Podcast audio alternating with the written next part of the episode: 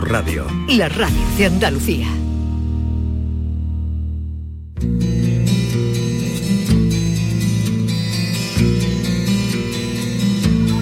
Esta es La mañana de Andalucía con Jesús Vigorra. Canal Sur Radio.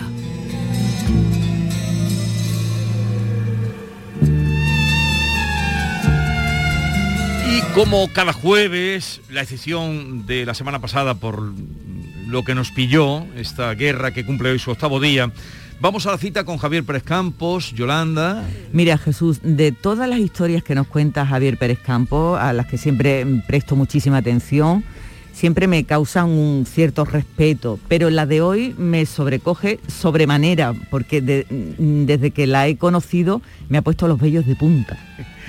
Javier Pérez Campos, buenos días.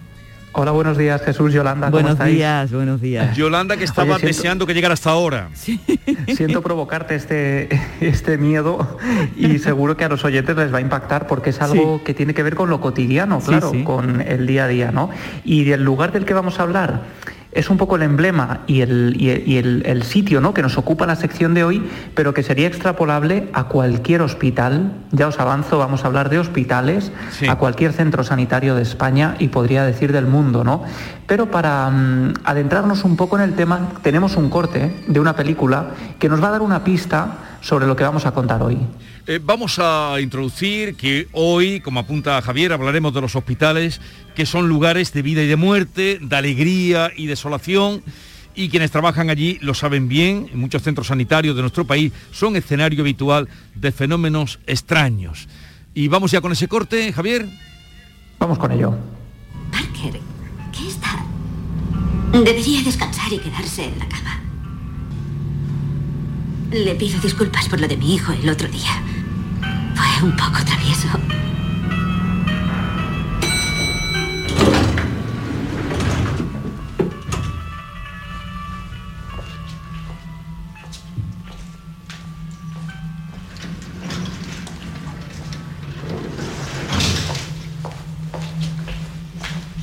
Oye, Hillary, ¿qué hace el paciente de la 104 paseándose por ahí? ¿A qué te refieres? El paciente de la UCI, Parker Green. ¿A qué te refieres con paseándose? Acabo de bajar en el ascensor con él. Debería estar en cama con el monitor. Un momento, Lorraine. Ese paciente murió ayer por la mañana. ¿Qué? Se tiró por la ventana. Bueno, vaya arranque sí, sí. para hablar del hospital de Valme en concreto. Claro, fíjate, además lo tiene todo porque la película es Insidious 2, donde hay un fragmento que tiene que ver con esa aparición de hospital en un ascensor. Y resulta que muchos trabajadores del Hospital de Valme en Sevilla, ya centramos, ubicamos el escenario que nos ocupa en esta sección, eh, han tenido encuentros con este tipo de figuras y especialmente en uno de los ascensores del hospital.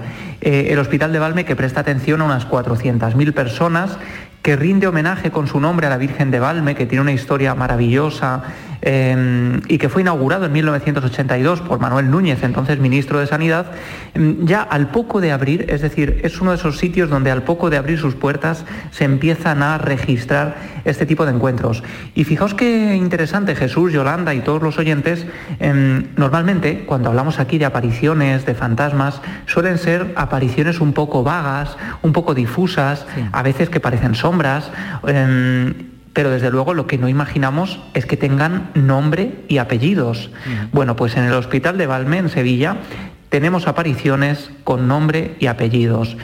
Todo empieza, uno de los primeros testimonios recogidos a finales de los años 80 es el de una mujer que va a dar a luz, que mm, rápidamente la sacan de la habitación, la dejan junto a un ascensor para llevarla a la zona de paritorios, em, empieza a acelerarse el proceso de dilatación, la mujer en estado cada vez eh, un poco más grave, digamos, empieza a dar a luz y lo que sucede es que aparece por allí un médico alto de un aspecto muy peculiar, la mujer es capaz de ver en la placa que lleva en el bolsillo de la, de la, ropa ¿no? sanitaria que él tiene, de su bata, el nombre López de la Manzanera, lo distingue clarísimamente. Este hombre la tranquiliza, la ayuda a empezar a respirar mm, poco a poco y es entonces cuando aparecen ya, este hombre se marcha, hace un poco su cometido ¿no? de tranquilizar a esta mujer y prepararla para el parto. Aparecen ya los sanitarios y los médicos que se la llevan rápidamente a paritorio y es entonces cuando, después de dar a luz, esta testigo empieza a preguntar por López de la Manzanera, que es un médico al que ella ha visto, que le ha ayudado, que le ha transmitido muchísima calma, muchísima paz y todos los médicos se quedan sobrecogidos. Hay unas miradas incómodas, se miran unos a otros. No es la primera vez que alguien dice haber sido atendido por López de la Manzanera, pero lo que ocurre es que es absolutamente imposible, porque Rafael López de la Manzanera, ese mismo médico, había muerto un año antes en un accidente de tráfico. Su coche, em, esquivando em, otro vehículo que venía en sentido contrario, cae al río Guadalquivir y este hombre muere al instante. Hay fotografías incluso del accidente em, y lo sobrecogedor es que muchos testigos todavía hoy afirman haber visto a este hombre en esa zona de paritorios eh, ayudando a las mujeres que están a punto de dar a luz. Intuyo que sería un ginecólogo, ¿no? Eh, este doctor. Exacto, exacto. Además, eh, fíjate, es un hombre al que se le tenía mucho cariño en el hospital. No sé si habrá gente que nos esté escuchando actualmente desde el hospital de Valme, em, algún sanitario, algún celador. Toda esa gente que en el fondo, si lo piensas, Jesús, es gente que, se desvive por los demás, ¿no? Es gente imprescindible en su labor, gente que hace más todavía de lo que se le pide y, gente que está acostumbrada a, ser ángeles de la guarda, ¿no? En vida de los que por una circunstancia o por otra necesitamos asistencia médica. Y es interesante porque muchos de estos médicos, de estos sanitarios, em, siguen haciendo esa labor de, ayuda, casi como guardianes una vez que, que mueren, ¿no? Y es el siguiente caso que nos ocupa. Eh, fijaos, una mujer rubia, ¿vale? Una mujer rubia que aparece en el ascensor una vez más en la zona de paritorios. Es como una zona señalada del hospital de Valme y, en el fondo es una mujer que también genera cierta calma a todos aquellos que la ven. Eh, uno de los casos es Fernando, 1989. Fernando es un médico que empieza a trabajar en el hospital de Valme. Allí conoce a una auxiliar de enfermería maravillosa llamada Carmen Montero del Pozo. Es una mujer con la que todo el mundo tiene un afecto muy especial, que siempre está para ayudar, eh, siempre está la primera en todo, genera mucha calma también en los pacientes, está destinada en la zona de y em, bueno, Fernando se va a, trabajar a Granada, destinado un año, y cuando regresa a finales de 1990, dice que una noche, de madrugada, haciendo una guardia, va a uno de los ascensores. En el ascensor, cuando está a punto de pulsar, tal y como veíamos en la película em, Insidious, ¿no? uno de estos encuentros, eh, se encuentra Carmen en el ascensor. Él la saluda, ¿cómo estás, Carmen? Buenas noches. Ella no le responde, eh, oye, hace mucho tiempo que no nos veíamos, ¿te acuerdas de mí? Estuve aquí hace un año trabajando. Bueno, Carmen no le habla, tiene la mirada como perdida y en un momento dado em, el ascensor se detiene en la planta tercera donde ella trabajaba y directamente baja sin despedirse. Bueno, él se queda muy extrañado, no es una actitud habitual en esta mujer. Fernando se dirige entonces a la zona de descanso, donde están sus otros compañeros de guardia, y le dice que, bueno, que se ha encontrado con Carmen Montero, que hacía mucho que no la veía y que le ha extrañado porque no le ha saludado, aunque, bueno, por, por la noche los médicos, los trabajadores a veces están cansados y no le da mucha importancia, ¿no? Los compañeros, ya os estaréis imaginando, se quedan una vez más sorprendidos porque es imposible. Carmen Montero, precisamente, había muerto unos meses atrás por un aneurisma de aorta. Y resulta eh, que no es el único testigo que ha visto a esta auxiliar de enfermería. La conocen como la mujer rubia que aparece en el ascensor. Em, otra de las testigos, mucho más recientes, es Esperanza Crespo, una celadora que cuenta cómo una noche a las 3 de la madrugada, cuando está bajando a la zona de urgencias, ella está trabajando allí, rápidamente una camilla con una mujer embarazada que está dando a luz, Esperanza la traslada con gran velocidad al ascensor, sube a la zona de maternidad, deja allí a la, a la paciente y cuando vuelve al ascensor, como digo, 3 de la mañana, cuando están a punto de cerrarse las puertas, aparece una mujer rubia. En este caso Esperanza no conocía personalmente a Carmen, pero la descripción que hace es exactamente la misma, una mujer rubia, alta, em, que prácticamente no dirige palabra, como si estuviera repitiendo constantemente un mismo, una misma acción, un mismo movimiento. Y ella lo que dice es que esta mujer rubia empieza a bajar con ella en el ascensor, siente un frío tremendo, como si de pronto, en vez de en un ascensor, ese ascensor se hubiera transformado en una cámara frigorífica, un mm. frío repentino que no había sentido antes. Em, empieza a bajar ese ascensor con la mujer, ellas metidas en un cubículo, ¿no? En ese em, espacio del ascensor va descendiendo poco a poco, la mujer no habla y en un momento dado, cuando va a salir de allí, em, bueno, pues cuenta que eh, siente una extraña sensación, ¿no? Dice Esperanza que cuando deja atrás a la mujer rubia en el ascensor todavía metida, tiene la necesidad de mirar atrás, pero no quiere hacerlo porque cree que aquello no es natural. Y entonces escucha una voz que le dice, vuélvete, vuélvete, tiene que girarse, tiene esa sensación eh, de tener que correr, pero a la vez tiene la necesidad de mirar atrás. Y cuando lo hace, el ascensor se está cerrando y tiene la sensación de que allí no hay absolutamente nadie. Ella no lo sabe, pero evidentemente ha sido una testigo más de ese fantasma que ayuda en muchas ocasiones, que intenta generar calma en los pacientes, pero que también genera esta sensación desagradable en muchos testigos. Qué curioso, Javier, que, todos, todos se ven eh, por la zona donde eh, se da la bienvenida a la vida, ¿no?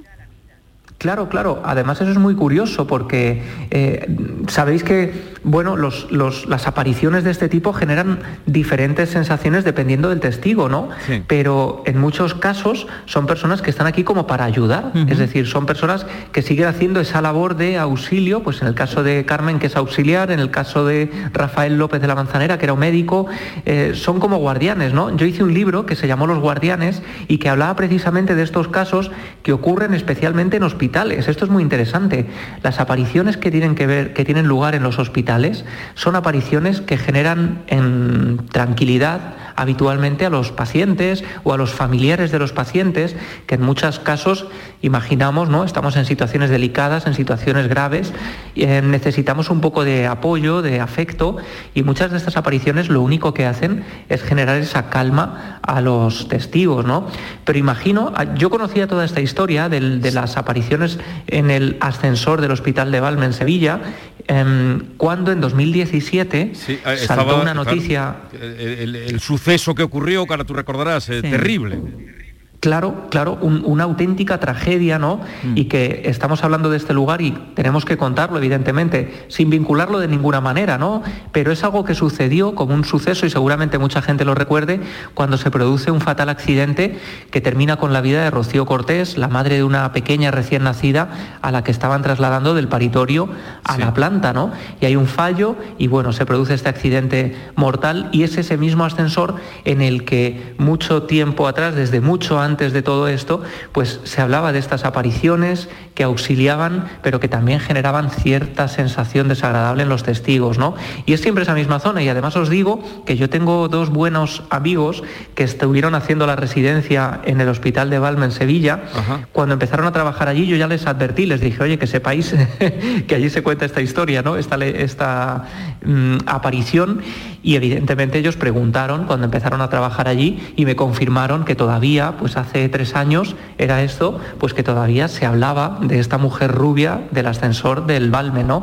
Y oye, sería fantástico si los oyentes han escuchado esta historia u otras historias, porque en Sevilla, en otros hospitales, en Córdoba, he recogido historias muy similares que podemos contar otro día, que tienen que ver con apariciones en hospitales y quizá, pues entre los oyentes haya algún trabajador de estos hospitales o algún paciente que Pues- también son testigos de estas apariciones. Pues vamos a hacer esa llamada a Claro. nuestros oyentes en este hospital de Valme, si tienen alguna referencia que han oído o que han vivido O que han creído. o que, o que le han contado, que nos lo digan. Pueden llamar al 670-940-200, 670-940-200 y nos lo cuentan a través de vía eh, Twitter también, arroba Javi Pérez Campos, ya sea este de Valme que nos ha contado la historia de la mujer rubia y el famoso doctor ginecólogo que asistió a, a esa señora y nos cuentan ahí lo que han oído o lo que saben, o de otro hospital de, de A lo mejor, a raíz de lo que nos ha contado Javier Pérez Campo, alguna que, algún que otro oyente encuentra alguna explicación a algo que le pudiera ocurrir. ¿Qué le puede ocurrir? Eh, Seguro, fíjate, hicimos algo así, chicos, muy, muy de este estilo, ¿no? En alguno de los programas, en Cuarto Milenio, por ejemplo, y fue sorprendente la enorme cantidad de testigos que nos llegaron de toda España, porque es un reportaje que yo hice, en este caso del Hospital de Badajoz, Sí. para que veáis que estos hospitales, estos lugares tienen su propia entidad. En el Hospital de Badajoz era la Dama de Negro y nos escribieron decenas de personas que aseguraban haberse topado con ella. Con lo cual, oye, igual tenemos sorpresa con este Hospital de Valme de Sevilla. A ver qué nos dicen, quedan invitados 670 940 200 o a través de arroba Javi Pérez Campos también pueden conectar. Eh, Javier, un abrazo, como siempre nos dejas eh, así con esa Siempre. con el misterio, con el misterio. Sí, sí. un, abrazo. Placer Un beso, Javier. recorrer estos lugares con vosotros. Un abrazo, Adiós. amigos. Y enseguida vamos a hablar con Eva Díaz Pérez eh, sobre el sueño del gramático, la aventura humanista de Eli Antonio de Nebrija, ahora que este año se cumplen los 500 años de su fallecimiento. Las mañanas del fin de semana son para ti, con Andalucía en la radio, con toda la luz, el talento y la alegría de nuestra tierra, con nuestra historia, cine, flamenco y toda la actualidad del fin de semana. Días de Andalucía, con Domi del Postigo, los sábados y domingos desde las 9 de la mañana. Quédate en Canal Sur Radio, la radio de Andalucía. Ahora con un consejo extraordinario. Descansa en casa ha preparado para ti una gran oferta en colchones. Compra tu nuevo colchón de matrimonio hecho a medida, a tu gusto, ¿sí? Según tu peso, tu edad y tu actividad física. Lleva tejido Fresh Reds para estabilizar tu temperatura corporal mientras estás dormido y te lo encuentras con un 50% de descuento. Llama, llama al teléfono gratuito 900-670-290 y un grupo de profesionales te asesorarán qué colchón necesitas sin ningún compromiso. Así que ahora, por comprar tu nuevo colchón de matrimonio personalizado, Descansa en casa te regala otros dos colchones individuales también personalizados. Pero aquí no acaba esta oferta, ni mucho menos, porque para que descanses como te mereces, Descansa en casa que siempre piensa en ti, también te regala las almohadas de las mismas medidas que tus colchones en viscoelástica de gran calidad. Además, si eres rapidito, rapidito, marcando el 900-670-290, si eres de las primeras 50 llamadas, también te regalan un aspirador inalámbrico ciclónico de gran autonomía con batería de litio.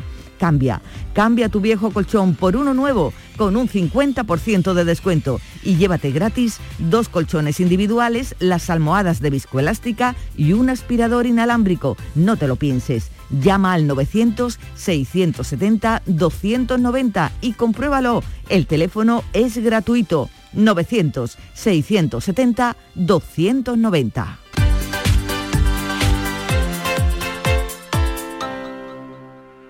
¿En qué capítulo de tu vida estás ahora? ¿Quieres hacer una reforma? ¿Cambiar de coche? ¿Tus hijos ya necesitan un ordenador para cada uno? ¿O quizás alguno ya empieza la universidad? ¿Habéis encontrado el amor y buscáis un nidito? En Cofidis sabemos que dentro de una vida hay muchas vidas y por eso ahora te ofrecemos un nuevo préstamo personal de hasta 60.000 euros. Cofidis, cuenta con nosotros. ¿Hala y esto? Pues un detallito de tu tía, que para eso soy Teresa la Generosa, bisnieta de Paco, el del Eurojackpot. A ver si te has pensado tú que los apodos lo regalan, ¿eh? Jo, pues muchas gracias. Eurojackpot, el megasorteo europeo de la 11. Este viernes, por solo 2 euros, bote de 57 millones. Eurojackpot, millonario por los siglos de los siglos. 11. Cuando juegas tú, jugamos todos. Juega responsablemente y solo si eres mayor de edad. En cofidis.es puedes solicitar cómodamente hasta 60.000 euros, 100% online y sin cambiar de banco. Cofidis, cuenta con nosotros.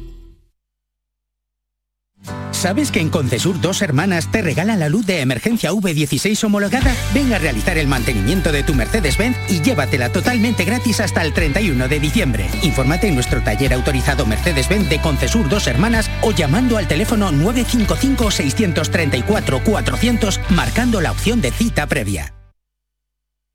En Patatas Ariza trabajamos cada día para llevarte las mejores patatas y cebollas a tu mesa, comprometidos con el mejor sabor y la máxima frescura. Apostamos por la innovación y el desarrollo contando con el mejor equipo humano e instalaciones de última generación. Disponemos de venta directa al público. Contacta con nosotros en el 952 340 311. Patatas Ariza, sinónimo de calidad. Llegan las segundas rebajas de Mercamueble con descuentos de hasta el 50%. Salones, sofás, dormitorios, muebles auxiliares, colchones, todo lo que necesitas para tu casa al mejor precio. Compra ahora, no pagues nada hasta julio y además 12 meses sin intereses. No dejes escapar las segundas rebajas de Mercamueble. Canal Sur Mediodía. ¿Quieres saber qué ha pasado en las últimas horas donde vives? La actualidad de tu provincia y tu entorno más cercano está en Canal Sur Mediodía, con toda la información que necesitas. De lunes a viernes, desde las 12, en tu emisora de Canal Sur Radio. Quédate en Canal Sur Radio. La radio de Andalucía.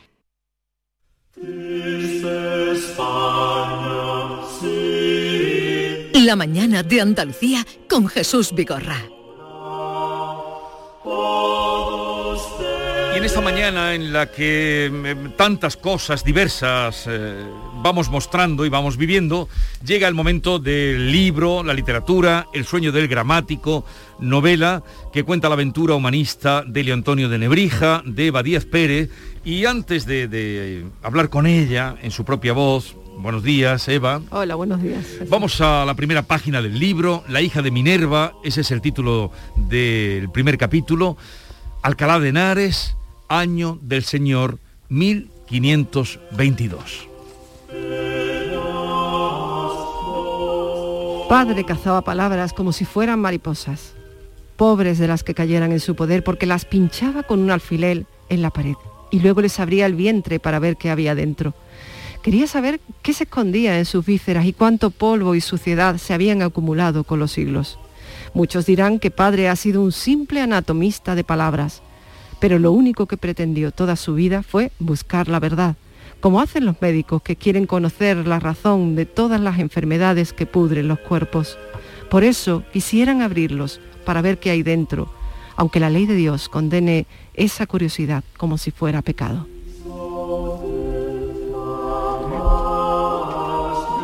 Así arranca esta historia, qué bonita imagen, padre cazaba palabras como si fueran mariposas. El Antonio de Nebrija, cazador de palabras. Sí, sí, me pareció que, la novela, a fin de cuentas, la historia es una aventura intelectual, es la historia de un gramático, la, gramática puede llegar a tener aridez también, ¿no? Entonces había que contarlo literariamente, entonces por eso utilizo muchísimas metáforas, ¿no? Para enganchar al lector con nuestra historia. Eh, en esta novela, eh, Maite, Buenos días. buenos días ya. Llevamos toda la mañana juntos, pero Bienvenida. vamos a darte entrada a la charla con Eva Díaz Pérez y David, que también conoces. Eh, es la biografía de Leontonio de Nebrija, mm, contada mm, de una manera literaria. Em, mm, yo creo que has hecho un trabajo extraordinario en eh, hacernos una aproximación a cómo podía ser el lenguaje de la época. Y se cuenta eh, su vida a través de su hija Francisca, una hija bastarda, y e, eso es eh, con motivo también, esta novela eh, la has escrito con motivo del quinto centenario del fallecimiento. Eh, ¿Te lo propusiste tú? ¿Ha sido un encargo? ¿Cómo ha sido? No, a mí yo llevo algunas novelas, mis últimas novelas van en esa línea de rescatar a personajes de la, de la historia de nuestra cultura y concretamente de Andalucía, que, que tenemos un patrimonio excepcional.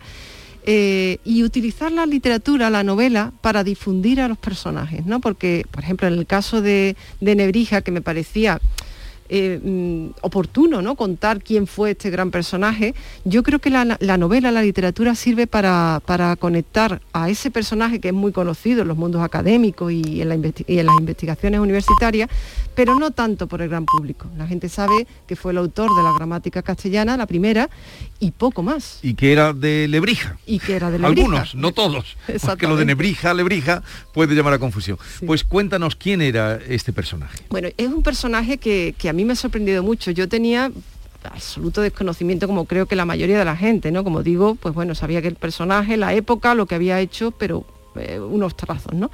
Entonces cuando empecé a investigar su vida me di cuenta de que había un personaje que yo llamo un poco un héroe, un héroe intelectual, un hombre que trae la modernidad a España, que como digo, eh, hace una aventura pionera, que es eh, fijar las reglas de la, gramática castellana de forma que el castellano, gracias a él, se convierte en la primera lengua vulgar sujeta a normas. Eso le dio un prestigio científico a la lengua impresionante. Además es un personaje que, impulsa la, imprenta en España, que se atreve con todos los saberes, que planta batalla a los catedráticos de la Universidad de Salamanca, ni más ni menos, porque él considera que están todavía instalados en los saberes medievales. Es decir, es un personaje puro del Renacimiento de nuestro renacimiento. Oye, ¿y qué momentos de su vida son los que has rescatado para, tu novela y qué escenarios? Porque él eh, nace en Lebrija, pero luego eh, pasó tiempo en, Salamanca, eh, también estuvo en Italia, también en, Extremadura. Exacto. Es una vida, bueno, bastante viajera, ¿no? Y, y, efectivamente, bueno, Lebrija aparece a lo largo de toda la novela porque es la Arcadia de su infancia y es el lugar que marca el personaje el hecho de haber nacido en la Bética y en un lugar donde eh, había por todas partes lápidas con epitafios en latín, yo creo que, lo marca definitivamente. Salamanca aparece porque era la, Atenas de España, ¿eh? en donde estaba su principal universidad. Extremadura es el lugar donde escribe la gramática y los diccionarios y algunas obras más. Es el lugar que, gracias a un discípulo suyo, un mecenas, que, que, le permite, pues bueno, tiempo y sosiego para escribir, ¿no? Eso es maravilloso, ¿no? Y Alcalá de Henares, bueno, pues es donde él termina, ¿no? En la, universidad que crea Cisnero y sobre todo hay una parte muy importante que es ese Nebrija, que muy joven viaja a Italia, a la cuna de la cultura grecolatina para aprender bien latín y bueno, coincide con, la época en la que están eh, surgiendo las cortes del Renacimiento. La hija que empieza a contar la historia, ese pasaje que hemos leído, así comienza la novela, padre cazaba palabras como si fueran mariposas, Francisca que se llama, en, recuerdo de una, amante, una novia que tuvo, una mujer, ¿existió esa hija bastarda o no? Eh, hay, algunos investigadores que eh, dicen que no existió, aunque es cierto que, los coetáneos sí, los coetáneos de Nebrija hablan, o sea, hay una cierta tradición de que efectivamente existió una hija que asistía en la cátedra de retórica de la Universidad de Alcalá de Henares a su padre, a, a Nebrija, ¿no? Hombre, no debemos olvidar que esto es una novela. Es una novela. Y, podría haber existido. O sea, buscas en la, en la época y podría haber existido. A mí de todas formas me interesaba mucho sacar este tipo de mujer que existió en la España de la época, que fue breve, pero tuvo mucho protagonismo en, las universidades, como Beatriz de Galindo la Latina, Luisa de Medrano, la propia Francisca de Nebrija y muchísimas mujeres. mujeres con deseo de conocimiento, curiosidad por saber, que es eh, lo que ha heredado esta mujer, eh, eh, hija de, Nebrija en la, novela. Estas niñas sabias, ¿no? a las que tú te refieres y además hay una gran relación, porque hay que decir que en el epílogo de la, de la obra, como las personas como Eva que hacen novela histórica, muchos le preguntan, muchos lectores le preguntan, ¿y qué hay de cierto? ¿Esto es, esto es verdad? ¿Esto que, en, esta novela histórica qué es verdad y qué, y qué te has inventado tú? ¿no?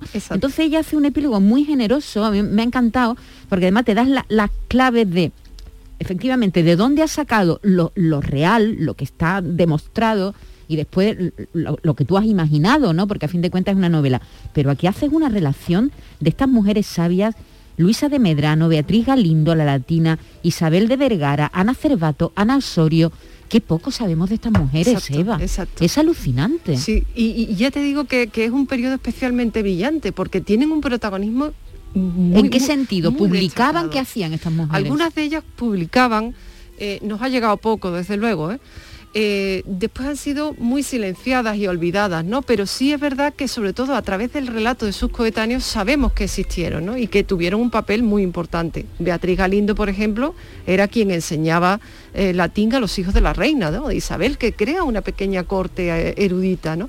Entonces es muy sorprendente porque luego esto, este fenómeno va a desaparecer. Conforme avance el siglo XVI y el XVII, esas mujeres intelectuales se van a convertir en el elemento grotesco del teatro del siglo de oro, las latiniparlas, o sea, son personajes risibles. Pero en esta época eran respetadas, eran pocas pero respetadas. Y hay muchas. ¿eh? Leed ¿Qué dice aquí? Dijo Espira, cogiendo una de las cajas y mostrándola al fascinado Antonio, quien sonrió al descubrir que los tipos formaban una línea de texto, pero escrito al revés, de forma que era imposible su lectura. ¿Queréis tomarme el pelo? Dadme un espejo y os diré lo que dice, respondió Antonio, descubriendo el truco. ¿Y por qué creéis que el texto está al revés? preguntó su maestro. Este, este fragmento, Eva, que te ha leído Jesús, es uno de los momentos más exquisitos que yo he visto porque la novela, tu novela está salpicada de momentos que hay que leer dos veces y de esos que tú has dicho, como señala Maite, que son verosímiles. Es que no sabemos si ocurrieron, pero posiblemente pudieron haber ocurrido. Y es cuando Helio Antonio, que estaba en Venecia, visita en un taller a un tal Johan de Espira, eh, que es donde trabajaban la imprenta. Ahí donde el Antonio de Nebrija ve lo que es una imprenta y ahí ya se revoluciona su mente. Absolutamente, es uno de los grandes descubrimientos de su, de su vida porque es uno de los grandes eh, inventos de su época. ¿no? Yo eh, quise, quise reflejar la importancia de ese descubrimiento eh, que cambia la vida de, de Antonio, porque como decía, él es uno de los personajes más importantes a la hora de implantar la, imprenta en, en España, ¿no? Y ese momento en el que se asoma por primera vez ese taller, bueno, dice, aquí cambia, cambia todo lo que, el, sentido de todo, ¿no? Y yo quería reflejar ese mundo que vive, que vive Nebrija, que es el mundo de los incunables, de, la, de los libros en la cuna, en la cuna de la imprenta. Y también para el lector actual, porque a mí me interesa la novela histórica, que no es solamente un asunto del pasado, sino que tiene muchas claves contemporáneas, el lector actual puede encontrar mucho reflejo eh, con ese mundo que es la revolución de la imprenta, pues igualmente nosotros con la revolución digital, ¿no? La revolución de Internet que ha cambiado nuestro mundo, lo está cambiando y estamos asistiendo, pues bueno, a, algo maravilloso, pero también terrible. Y entonces en la época de Nebrija asistimos a eso, ¿no? A, ese debate, a esa contradicción y esa guerra que existía entre los que estaban a favor de la imprenta y los que no estaban a favor de la imprenta. Sí, precisamente por su uh, visión eh, novedosa, su, eh, de alguna manera también revolucionaria, eh, a través del conocimiento se granjea muchos enemigos, como siempre pasa en la historia con los, los que saben, con los sabios. Enemigos que le complican la vida. Sí, sí, sí, eh, la verdad es que tuvo una vida agitada. Es verdad que él era una persona de carácter y era muy consciente de su propio saber, es decir, tenía mucho orgullo intelectual, ¿no? Pero es que tenía razón, es que tenía razón. Y él, siendo bastante joven, cuando llega a la Universidad de Salamanca, ya cuando regresa de Italia, con, un latín exquisito y con un conocimiento de la cultura grecolatina excepcional, él le planta batalla a los catedráticos de la Universidad de Salamanca, que están todavía en la Edad Media, realmente, ¿no? y ahí ya empiezan las primeras guerras del personaje. El personaje tendrá muchas guerras en la universidad porque él les dice a los médicos, a los que estudian medicina, no sabéis latín, luego entonces no podéis, leer las obras clásicas. A los teólogos les dice, tampoco sabéis leer las antiguas escrituras. A, los juristas, es decir, él un pequeño gramático, porque la, gramática en esa época era la menor de, de, de las áreas del conocimiento, ¿no? Él se mete con todo el mundo. Y así le pasa lo que le pasa, desde luego. Bueno, ya desde el principio, ¿eh? porque vaya como es eh, Antonio yendo a Bolonia, metiéndose con, bueno, metiéndose ya con sus compañeros en la universidad, los que estudiaban medicina, por ejemplo, con los compañeros del viaje, con los de los que se ríe también, y ese orgullo que tú dices lo llevó también a Italia, es decir, que ya desde joven era era muy consciente. ¿Eso es un rasgo que tú has encontrado dónde? Sí, ¿Dónde has ido tú encontrando esos rasgos de la personalidad que has recreado aquí en, la novela? Eso ha sido clave porque, claro, tú lees las investigaciones, las obras y tal, y dices, bueno, pero ¿quién era? ¿Quién este era? ¿Cómo era? ¿Cómo, era? ¿Cómo era la carne y el aire ¿no? de, de Eli Antonio? Mira, muchas de las claves las encontré en sus propios, en los prólogos de las obras. En ese aspecto muy cervantino, ¿no? Aunque Cervantes venga después, ¿no?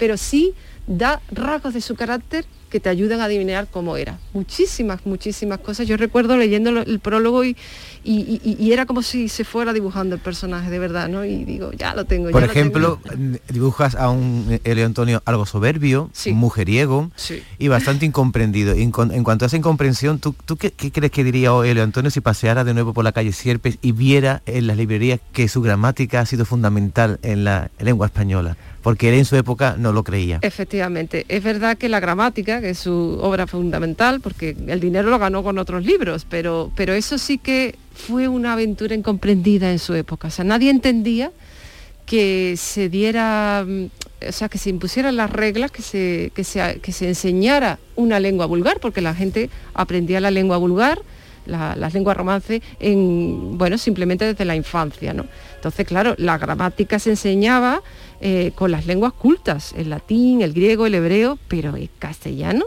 pero ahí tenemos, el castellano es la primera mm, lengua vulgar con su gramática y las otras vendrán mucho más tarde. Antes que el inglés y que los demás. Pero en cambio tú eh, cuentas que él hace la primera gramática en lengua vulgar, pero en cambio a sus alumnos les exigía un latín perfecto. Exacto, esa es otra de las contradicciones del Y eso al final de su vida, eh, pero vamos, que le exigía eh, un latín eh, sin... Exquisito y, por ejemplo es un, él es uno de los profesores que impone que en las escuelas mayores y menores de la Universidad de Salamanca los alumnos tenían que hablar en latín. O sea, no solamente se daban las clases, las lecciones en latín, también se tenía que hablar, digamos, allí en los ratos de charla en latín. Y es una contradicción, porque él es un humanista que precisamente defiende la fuerza y el poder del latín como lengua vehicular de la cultura. Sin embargo, eso es lo que sorprendió y, realmente incluso se metían con él, pues decía, bueno, ¿y entonces tú qué haces haciendo una gramática de la lengua vulgar? Es que, y exigiendo la perfección en, la escritura y el habla del latín. Claro, pero es que él se dio cuenta de que el castellano no era una corrupción del latín, sino que tenía sus propias reglas. Y ahí es cuando él se da cuenta de la importancia de, fijar esas reglas para que al castellano no le ocurriera como le había ocurrido al latín, que se había corrompido.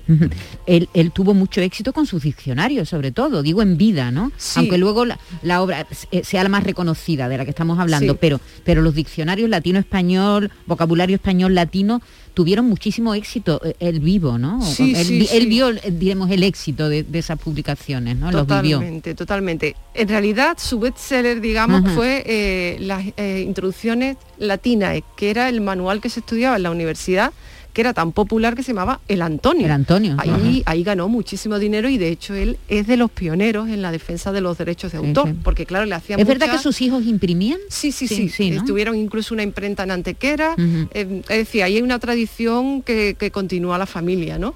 Y, él luchará mucho por eso, por los, derechos de autor, porque claro, salían muchas ediciones contrahechas o posticias, que hoy diríamos las ediciones piratas. ¿no? él, firmó, lo, cuentas ¿no? en la novela, que él firma un acuerdo con un impresor para que solo él tuviera la exclusividad de la edición de, su, obra. es una novela muy bien construida, a mí me, interesa mucho cómo se construye, hablando contigo en el pasillo me has dicho que te ha llevado cinco años, y, en esa laboriosa tarea de documentación, buscando escenarios de la vida de Antonio, ocurrió algo sorprendente en Salamanca que te hace acudir rápidamente a la cátedra. Me interesa mucho que me cuente qué ocurrió, qué se descubrió allí, que tanto influyó después en tu libro. Sí, ahí mira, ahí es un momento emocionante y yo recuerdo de llorar, vamos, llorar, porque me pareció, bueno, muy turbador y magnífico. Eh, con motivo de una restauración eh, en la capilla de Santa Bárbara, que la capilla de Santa Bárbara de la catedral era el lugar donde se velaban los libros, es decir, que los estudiantes que tenían que examinarse al día siguiente se quedaban toda la noche estudiando en esa capilla. Entonces, claro, eh, existen unos frescos maravillosos del martirio de Santa Bárbara, pero en la restauración se descubrieron que detrás estaban los frescos que eran del siglo XIV. Es decir, esos eran los frescos que había visto en mi personaje. Entonces yo al, cuando recuerdo cuando cuando el canónigo abrió el, retablo y apareció eso yo yo yo me, me, me, me lloré vamos me de emoción. Emocionaste. Sí sí sí, sí eh, cuántos hijos tuvo bueno sobre eso hay muchísimas dudas porque tuvo varios hijos pero las fuentes documentales Mm, eh, crean con mucha confusión, incluso en el tema de la hija, ¿no? Por ejemplo, que, eso que no se sabe si realmente existió o no. Ah, cuando se habla de la hija, unas veces se llama Isabel, otra Francisca, otra Sabina, es decir, hay mucha confusión. Yo he pensado que, debido a la vida amorosa de, Pero él, también, él también fue religioso, ¿no?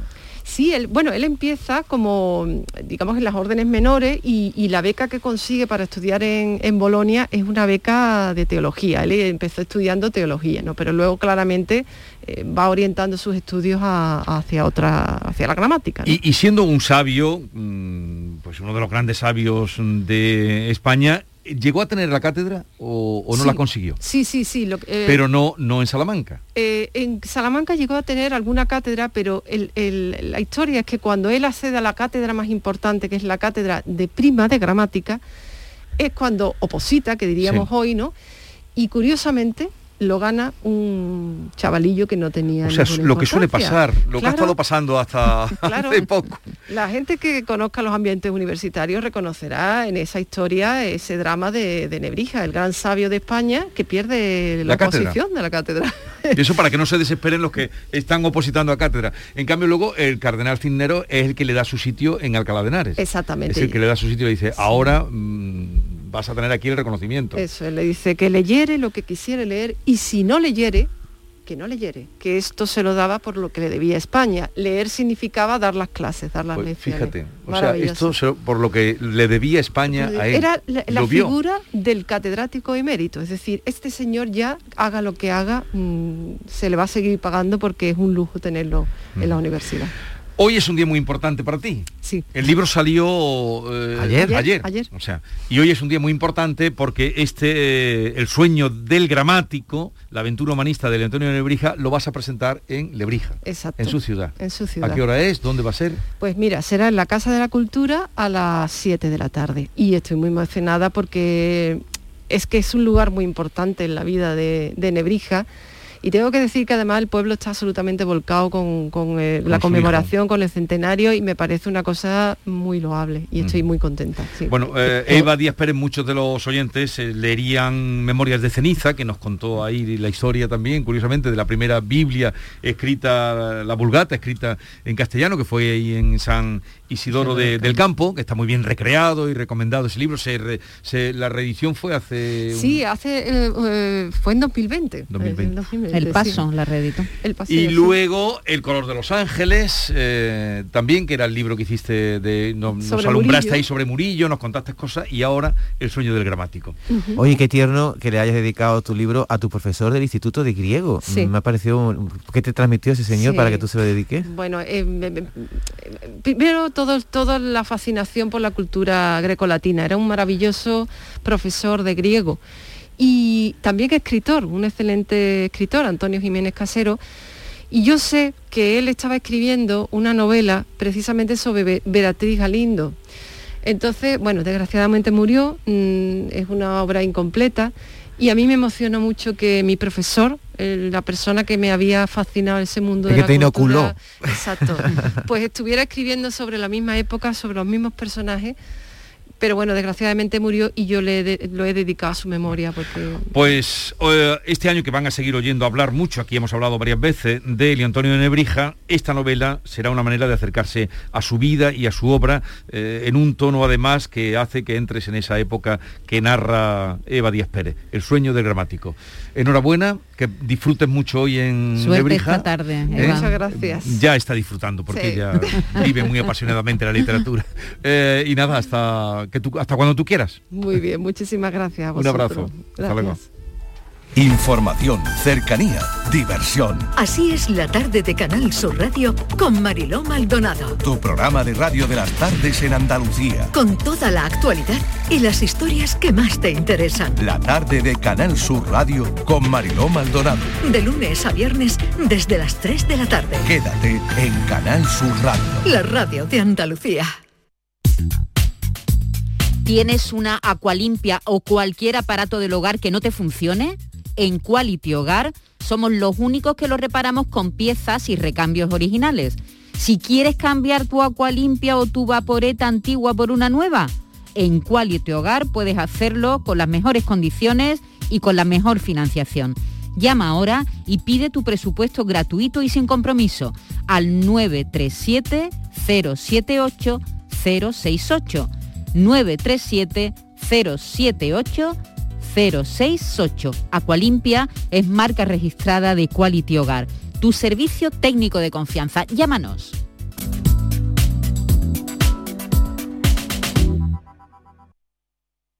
Canal Sur Sevilla.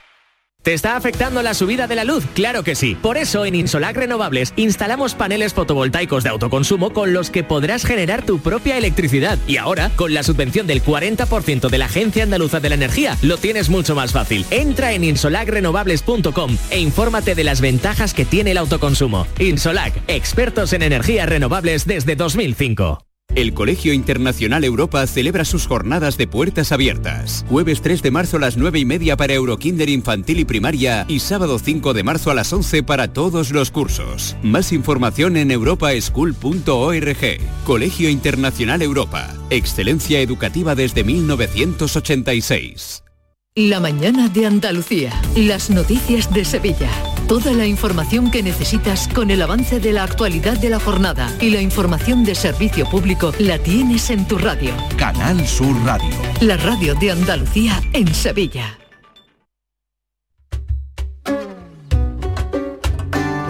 La mañana de Andalucía con Jesús Vigorra. Lo mismo que el fuego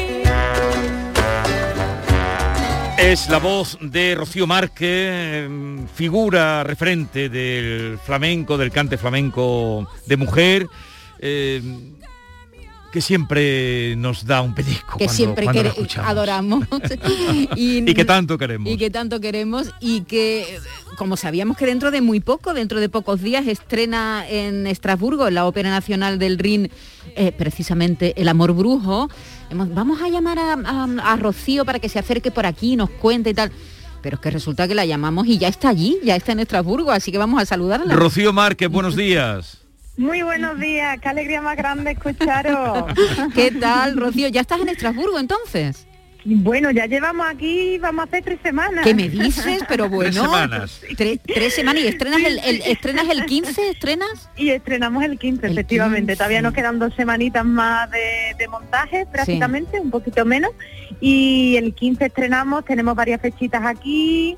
Y después nos vamos a Mulux, que está como a una horita y algo, y también tenemos unos cuantos de, de bolitos allí. Así que este segundo trimestre se ha dado entero en Francia. Bueno, entero en Francia. ¿Y con quién estás haciendo El Amor Brujo? ¿Quién lo está...? Mira, pues la, la dirección es de Daniel Fish, que es un escenógrafo, director de escena estadounidense, maravilloso, que estamos aquí pues aprendiendo mucho con él y después muy feliz porque en, el escenario pues estoy con Manuel Liñán y con todos los niños de su compañía que son todos maravillosos. Entonces nos lo estamos pasando muy bien además de, de intentar hacer algo bonito algo bello mm, pues también lo estamos disfrutando nosotros que eso también es importante ¿Qué te pasa con Francia? Vamos a ver, eres la primera artista española en Amor brujo, conseguir... un amor brujo es un amor brujo tremendo. Has conseguido en, en el 20, en el año 20, el galardón Victoire de la Música en Francia. Es la primera vez que se le otorga al flamenco y a, y a una, y a una española, una española en este caso. Eh, ¿Te recuerdan todavía un, un concierto memorable en Arles en el año 2010? Eh, eh, ¿Qué te pasa con Francia o qué le pasa a Francia contigo? Bueno, es verdad que yo me siento aquí como en mi casa y que mm, ya esta relación es como que se va consolidando pues porque desde el 2010, como tú bien dices, en, en Arles, mm, pues casi que trabajo prácticamente lo mismo en Francia que en España, ¿no? Casi más aquí. Mm, afortunadamente, pues mira, ha cuajado porque muchas veces depende también simplemente de eso, ¿no? Del gusto de programadores, de bueno, de un conjunto de cosas que no siempre depende del control de uno. Uno siempre intenta hacer lo mejor que puede y, da lo mejor que tiene, pero, pero ya después son muchas más, son muchos más factores. Y en este caso, fíjate lo que es también la mm, eh, el factor suerte, ¿no? El factor está en el momento, en el día exacto, que yo iba de telonera de- del Citala, siempre lo cuento. Sí. Lo que pasa es que él tuvo un problemilla con el avión, llegó bastante tarde y yo, que en principio iba a hacer media hora, pues hice tres horas de concierto. Anda. Y tuve la suerte que iba, que había un montón de programadores allí porque iban a la Diego y, y por ahí empezó la película. O sea que, que si te tengo que decir por qué creo yo que ha funcionado en Francia de esta manera, mm, me tendría que remitir entonces. Oye, ¿y habías hecho antes el amor brujo? Sí, sí, sí, sí. De hecho, esto que ha sonado era una grabación con Enrique Solini. Eh, Mia Vincita Amor. Entonces, mm, lo que pasa que es verdad que normalmente lo había hecho, pero desde un punto de vista musical, no escenográfico. Ahora ya además hacemos eh, la primera versión que, que incluye muchísimo texto, entonces tiene una parte que también es como de interpretación, que, hay- que me está encantando poder disfrutar y poder aprender. Eh, la parte recitativa, ¿no, parte Rocío? sí, La- la- efectivamente. Oye, Sí, Rocío, que- que- mm, no, perdona, te he interrumpido. No, eso, que, que la, la parte musical ya la había experimentado y la parte, pero la parte mm, más teatral, narrativa y tal, es la primera vez. Sí, pero, pero siempre, por lo general, hemos visto eh, todas las cantadoras flamencas se han medido ahí. Claro, eh, claro. Carmen Linares. eh, Fíjate bueno, la de años que lleva Esperanza Fernández eh, haciéndolo por Esperanza todo el mundo.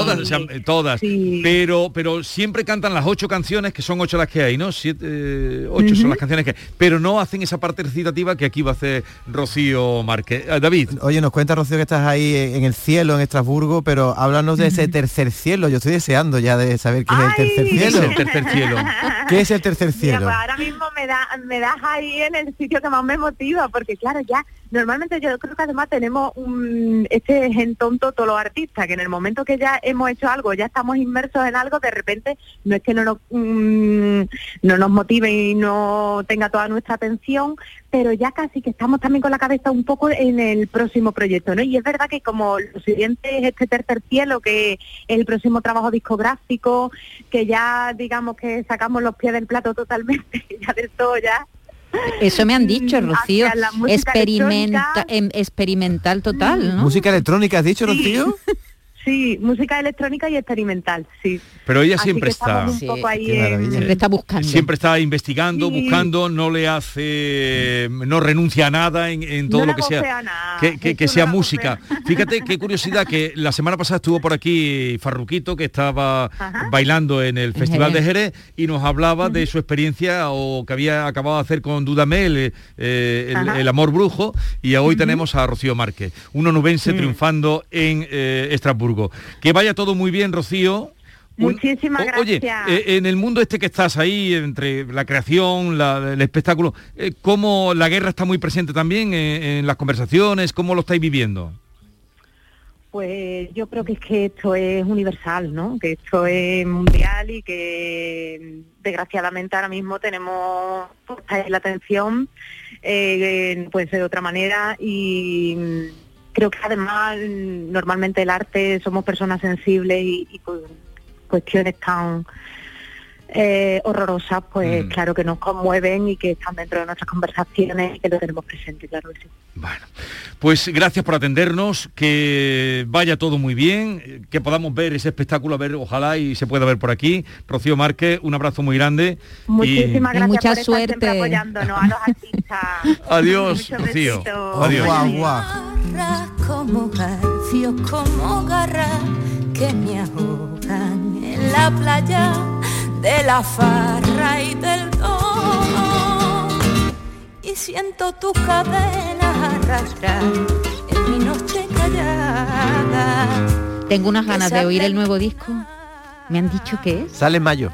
Me han dicho Tendrás que esperar todavía. Me han dicho que es alucinante. Eh, eh, Jesús está, está, ha tirado las patas por alto, Rocío, ¿eh? nos va a sorprender. Este que estamos oyendo es del último, de, que, grabó en el 2018, visto en el jueves, la versión Ah, que hizo preciosa, precioso. de Luz de Luna. Pues así vamos a terminar. Empezábamos sin luz, como cada mañana a las 6. Nos vamos con un sol y algunas nubes, sin perder del todo la esperanza de que llueva. Y a todos ustedes, cuídense mucho, eh, no se pongan malos. No, no, no. Porque no está la cosa para ir A urgencias. Adiós.